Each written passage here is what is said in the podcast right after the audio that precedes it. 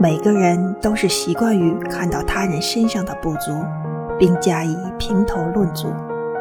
津津有味地拿来消遣，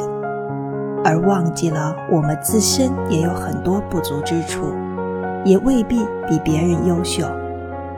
要让他人变成自己的一面镜子，在他人身上看到不足之处，告诫自己有则改之，无则加勉。不要以取笑他人的不足为乐。